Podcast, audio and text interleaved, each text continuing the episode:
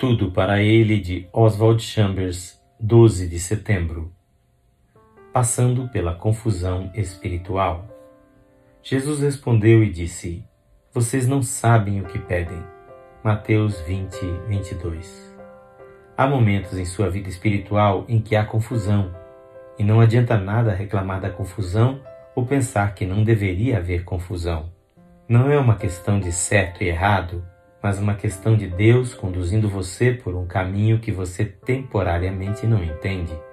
E é somente passando pela confusão espiritual que você chegará à compreensão do que Deus quer para você. Às vezes pode parecer que Jesus não é nosso amigo. Leia Lucas 11, 5 a 8. Jesus usa a ilustração de um homem que parece não se importar com seu amigo. Ele estava dizendo, na verdade, que em algumas ocasiões teremos a impressão de que o Pai Celestial é assim. Você pensará que ele é cruel e não é seu amigo, mas lembre-se, ele não é cruel e é, na verdade, o verdadeiro amigo. Chegará o momento em que tudo será explicado.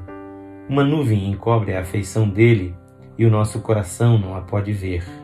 Muitas vezes, até o próprio amor tem que esperar com dor e lágrimas pela bênção de uma comunhão e unidade plenas.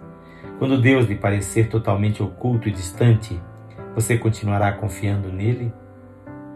Às vezes nos parecerá que Deus não é um bom pai. Leia Lucas 11, de 11 a 13. Jesus disse que há momentos em que seu pai parecerá como se fosse um pai desnaturado, como se fosse insensível e indiferente. Mas lembre-se, ele não é. Todo aquele que pede, recebe. Lucas 11, 10.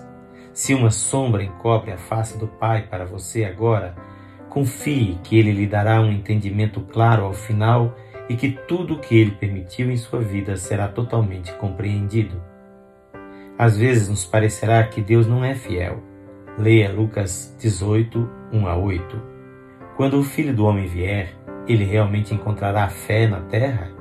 Lucas 18, 8. Encontrará ele o tipo de fé que conta com ele apesar da confusão? Permaneça firme na fé, acreditando que o que Jesus disse é verdade, mesmo que você não entenda o que Deus está fazendo. Ele quer realizar coisas muito maiores do que as coisas que você está lhe pedindo agora. Esta leitura é feita por seu amigo, Pastor Edson Grando.